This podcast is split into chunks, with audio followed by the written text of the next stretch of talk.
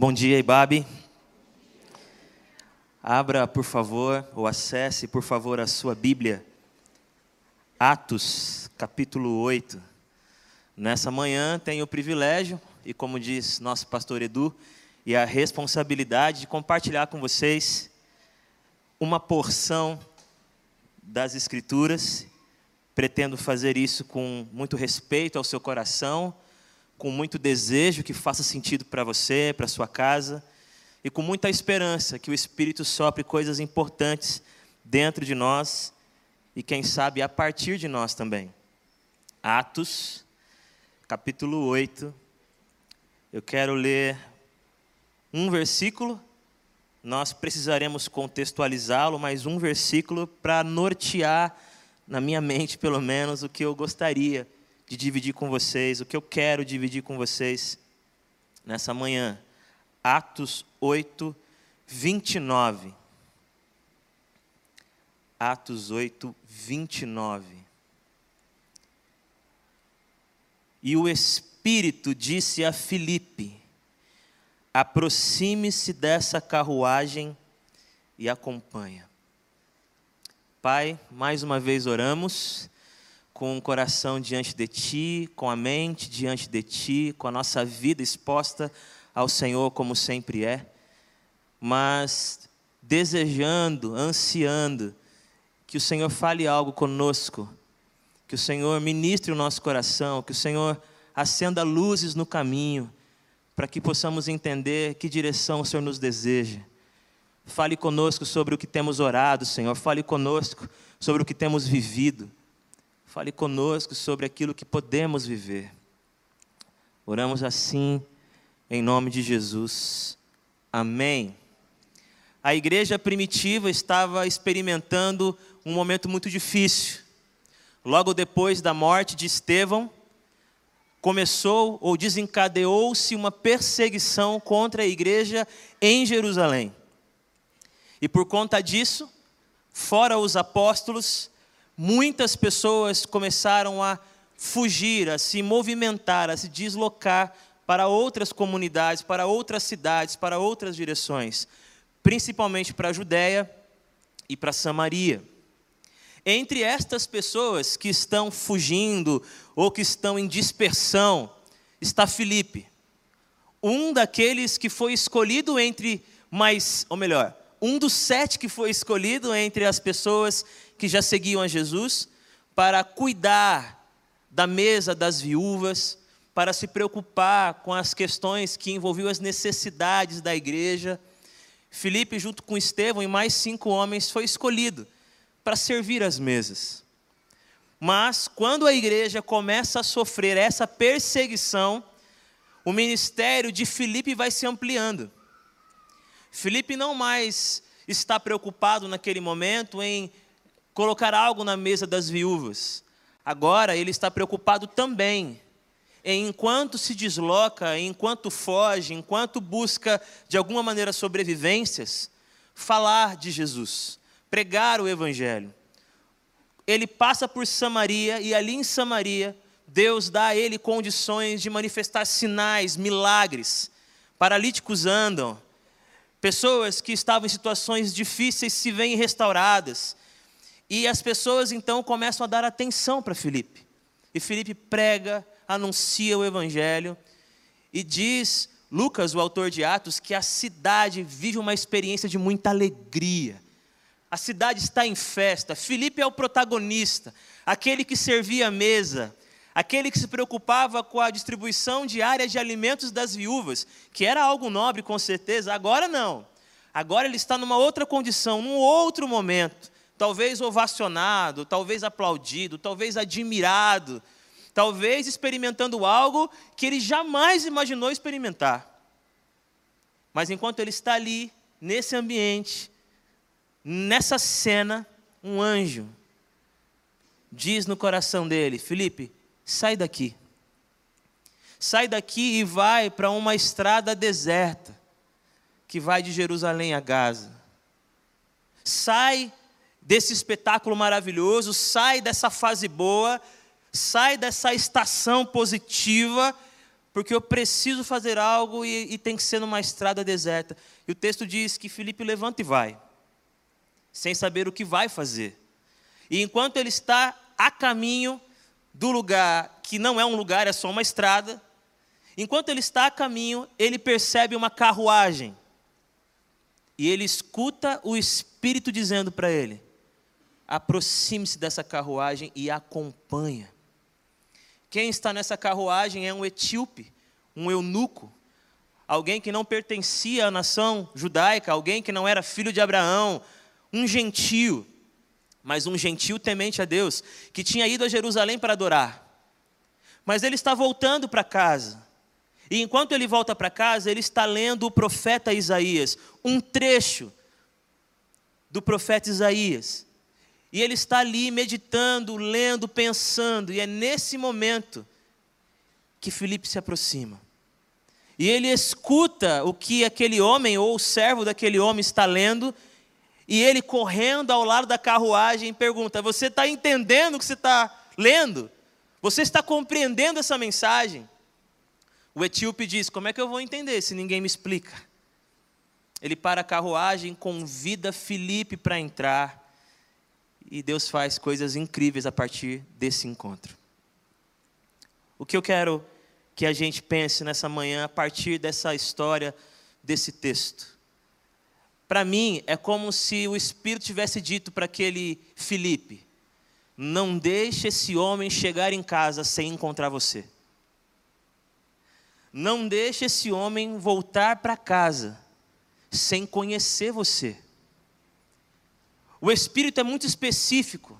É agora. Acompanhe a carruagem agora. Acelere o seu passo. Mude o seu rumo. Eu preciso que você viva um encontro com esse homem antes dele voltar para casa. O que ele está lendo está explodindo dentro do seu coração. O que ele está pensando está reformulando tantas coisas na sua maneira de enxergar a vida, mas eu preciso que você o encontre agora, é nesse momento exato. Não deixe ele chegar em casa sem se encontrar com você. Essa é a minha, minha fala nessa manhã.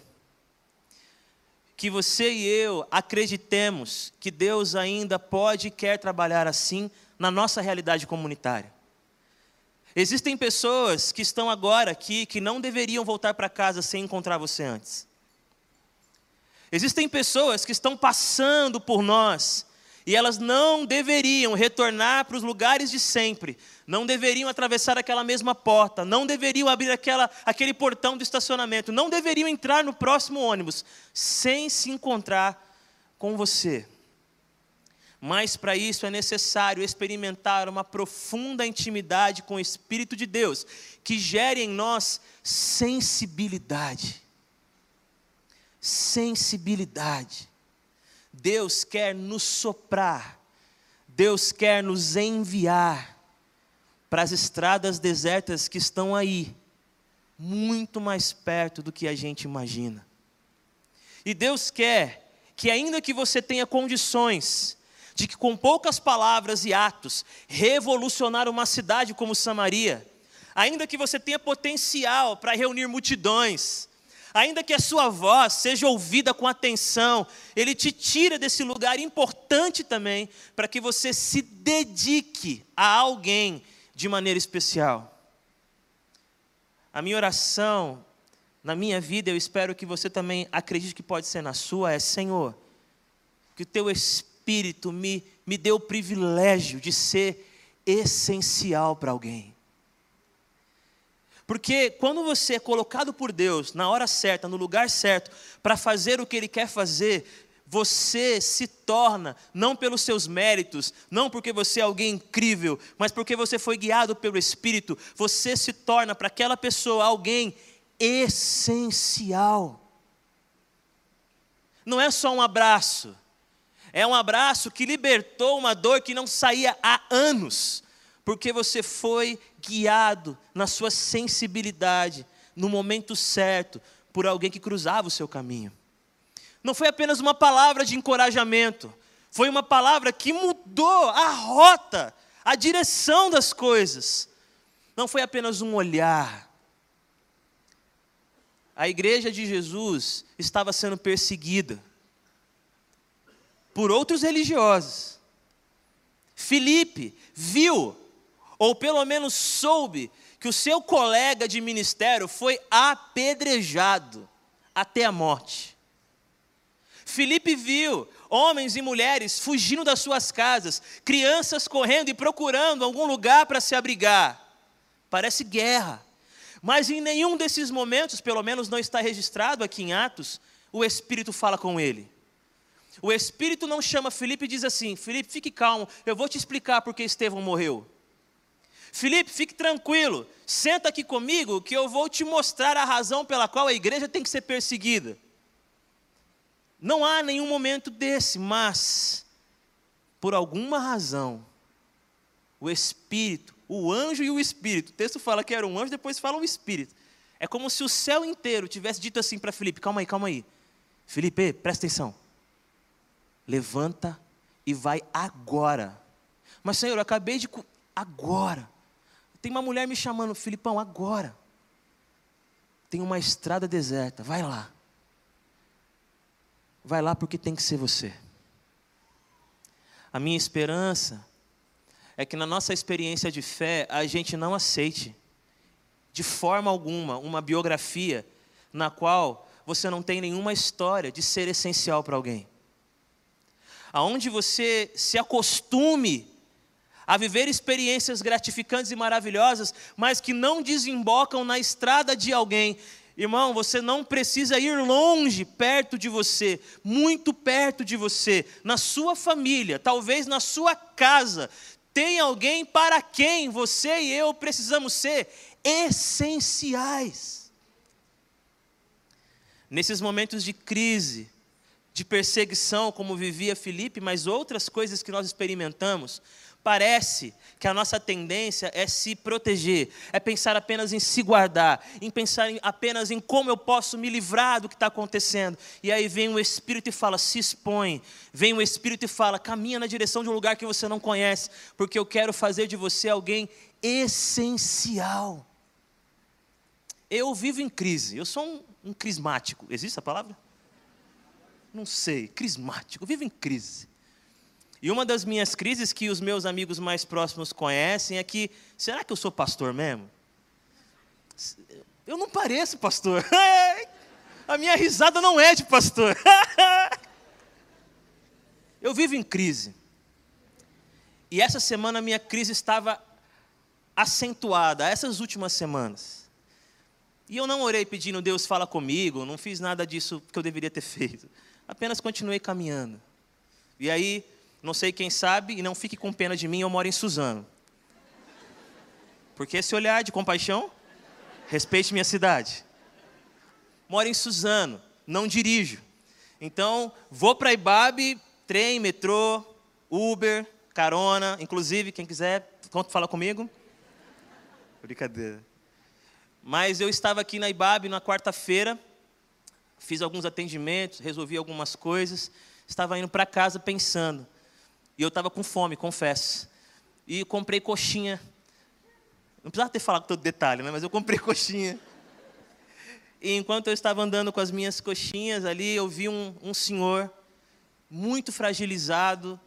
E era um só. Normalmente tem muitas pessoas no terminal ali da Barra Funda, onde eu passo quase todos os dias mas a maioria estava dormindo e havia um homem acordado, encostado. E eu cheguei perto dele com as minhas coxinhas e falei: Senhor, entendi, vou dividir com ele. E cheguei bem perto e falei: Ó, você quer um pouquinho das minhas coxinhas? Ele me olhou com uma cara incrédula e falou: O que aconteceu? Eu falei: Não, é que eu já estou satisfeito. Ele pegou as coxinhas, estendeu a mão, segurou minha mão e disse assim: Você é pastor? Aí eu, tá escrito aqui?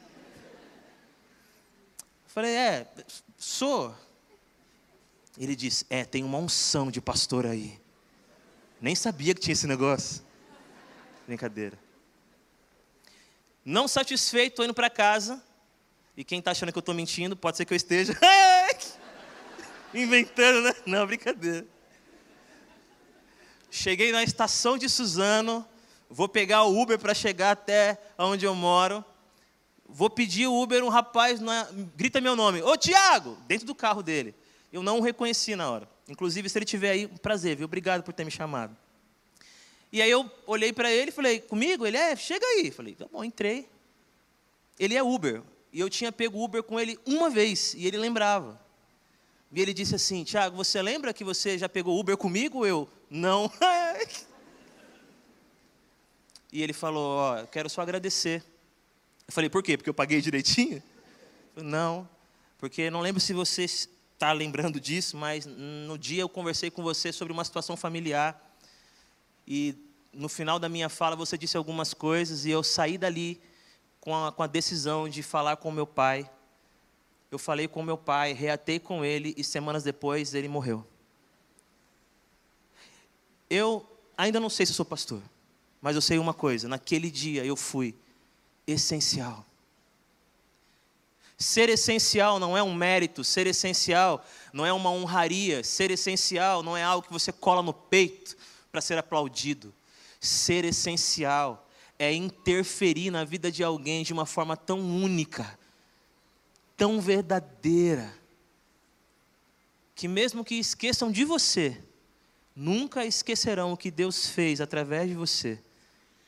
O Espírito está desejando soprar no seu coração e no meu um lugar, uma estrada, um alguém, uma história, para você chamar de sua história também. Talvez o filho de alguém que frequenta a comunidade e que não pode pagar uma faculdade, e se juntar três pessoas aqui para caminhar ao lado dessa família, você muda uma vida. Mas tem que ter muita sensibilidade para ler o que está acontecendo. Talvez alguém com uma dificuldade emocional gigantesca, não há nenhum familiar na cidade, e todo domingo de manhã ele fica olhando para a tela e se perguntando: será que eu consigo ir para Ibabe hoje? Ou eu vou ver de novo pela televisão porque eu estou com medo de enfrentar o ônibus? E talvez dez pessoas vão se reunir e fazer uma escala, que durante um ano essa pessoa vai receber alguém na porta da casa dela, colocar no carro, trazê-la até a comunidade, levá-la embora.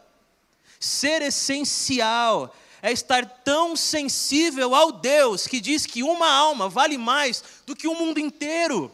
Ser essencial é estar disposto a ser movido por Deus dos lugares dos milagres para ser um milagre. Na história de Filipe com o eunuco, não há nenhum sinal a não ser ele mesmo. Não há nenhum milagre a não ser aquela conversa. Não há. E quando Felipe se aproxima daquela carruagem e ele corre ao lado dela, acelera os passos, porque ele foi chamado para ser essencial. Para ser essencial, nós mudamos o nosso ritmo, mudamos a nossa agenda, reformulamos as nossas questões. Porque o Espírito está mandando, não porque eu quero ser apenas. E quando ele começa a escutar, o que ele está escutando não é uma reclamação de um homem que se sente solitário. O que ele está escutando ali não é alguém falando que ninguém se aproxima dele, ele está ouvindo o próprio profeta Isaías falando através daquele homem solitário. Solitário não porque não tem ninguém perto dele, mas porque não tem ninguém que lhe explique o que ele não consegue entender, para destravar a vida, para desbloquear alguns caminhos. Olha eu usando os termos coaches. Desculpa, veio. Quando ele chega perto, ele começa a entender uma coisa linda. Ser essencial, Doug, é muito mais escutar do que falar. A gente começa acolhendo. Porque falar em nome de Deus é dizer o que Deus vai fazer. Ouvir em nome de Deus é entender o que Ele está fazendo. Falar em nome de Deus é profetizar acontecimentos. Ouvir em nome de Deus é entender o que está acontecendo. É ter coração para acolher dores ou acolher dúvidas. Ouvir em nome de Deus é uma das experiências mais necessárias da comunidade de Jesus. Nós só sabemos diversas histórias que estão no Evangelho porque Jesus ouvia. O Evangelho é recheado de histórias de pessoas que não estariam nas primeiras páginas: leprosos, cegos, paralíticos, mulheres com fluxos de sangue. Como sabemos a sua história? ou as suas histórias, porque Jesus ouvia em nome do Pai, ele ouvia, escutava. Meu sonho, e eu não sou Martin Luther King Jr., mas meu sonho é que nós experimentemos uma comunidade que consiga se aproximar para escutar e conhecer os mundos que estão aí. Mundos e mais mundos que nós podemos acessar, ouvir, Felipe chega perto e entende. Deus já está fazendo, Deus já está tocando, Deus já está se revelando. A história não começa quando eu chego, a história não depende do meu dom, a história não depende do meu dinheiro, mas sou eu que quero participar da história que Deus está escrevendo. Sou eu que quero entrar nessa cena para ouvir o Deus que fala através do eunuco. Sou eu. Etíope, o que, que você está lendo, você entende? Que nessa manhã o Espírito que nos dá sensibilidade para ser essencial, ele nos lembre que ser essencial é primeiro escutar, é primeiro acolher. Não deixe que pessoas passem por você e continuem sendo anônimas. Perceba, não é que você vai ouvir todo mundo, não é que você está disponível para todo mundo, não é, é impossível. Mas se o Espírito disser, é agora, meu irmão, você pode estar encostado no mural de um terminal de ônibus, mas talvez alguém nunca mais vai esquecer daquele aperto de mão que muda tudo. Quero terminar, enquanto a Val já vai ali nos abençoando com essa música linda que está no coração dela. Semana passada, eu tenho dois, três filhos, dois, ó, três. Ó, oh, olha! Três, Jesus de Nazaré. Como isso aconteceu, Senhor? Amém, amém, milagres, amém. Glória a Deus. Foi o Espírito, ele disse: se aproxima dessa Ariane aí, vai, se aproxima. E Deus fez um milagre. Mas o mais velho é o João, que deve estar assistindo em casa, junto com o Pedro e o Antônio, de dois meses. Ele foi mexer em alguma coisa em casa e machucou a mão. E ele veio correndo para falar com o pai: Pai, eu me machuquei, pai, eu machuquei minha mão. E ele me mostrou a mão, e era um corte. Mas a minha primeira reação foi dizer: Filho, mas é um corte tão pequeno. E ele, com aquela sua genialidade linda de alguém que é íntimo do Espírito de Deus, é isso que eu, que eu vejo no meu filho. Ele diz: Pai, é pequeno, mas dói grande. Dói grande. Se a gente acreditar que estar à disposição do sopro do Espírito vai nos enviar para lugares que nós não planejaríamos vai abrir relações que nós jamais pensamos em ter. Colocará na nossa mesa alguém que nunca esteve na nossa lista do telefone. Porque o nosso Deus é tão maravilhoso que Ele vai fazendo isso. Ele vai nos levando para os lugares improváveis, para as pessoas inusitadas e para as experiências que nós jamais teríamos condição de sonhar. Sejam grandes ou pequenas, sejam estranhas ou não. E quando o Senhor, o Espírito de Deus, te soprar para algum lugar e te fazer essencial para alguém, dê glória a Deus. Dê glória a Deus. Porque a igreja de Jesus se faz assim, de geração em geração, alguém sendo essencial para alguém, revelando Cristo, que vai até onde você está. O Cristo que ressuscita e vai para a estrada andar com dois homens que estão abandonando o barco. Um Deus, um Cristo que ressuscita e ao invés de ir para os lugares suntuosos, mostrar que viveu, que ressuscitou, vai andar com dois que estão indo embora, porque ele sabe o que é ser essencial. E sabe o que Jesus faz? Ele escuta. Ele fica escutando os dois, ou o casal, alguns acham que é um casal, outros acham que eram dois homens, mas ele está ali escutando, ouvindo. Você não sabe quais são as últimas notícias? Não, fala para mim. E ele vai escutando. Porque ouvir também é um processo importante na cura de quem fala. Mas quando Deus fizer isso com você, se você quiser que Ele faça, esteja pronto para entender uma coisa. Ainda que você chegue muito perto de alguém, ainda que você tente ser o mais empático possível, algumas coisas parecerão pequenas. Ué, ninguém ligou para ele. O que, que tem de mais? Parece pequeno, mas dói grande. Ah, tudo bem, a igreja é grande. Ninguém reparou que faz duas semanas que ele não vem. Ué, parece pequeno, mas dói grande.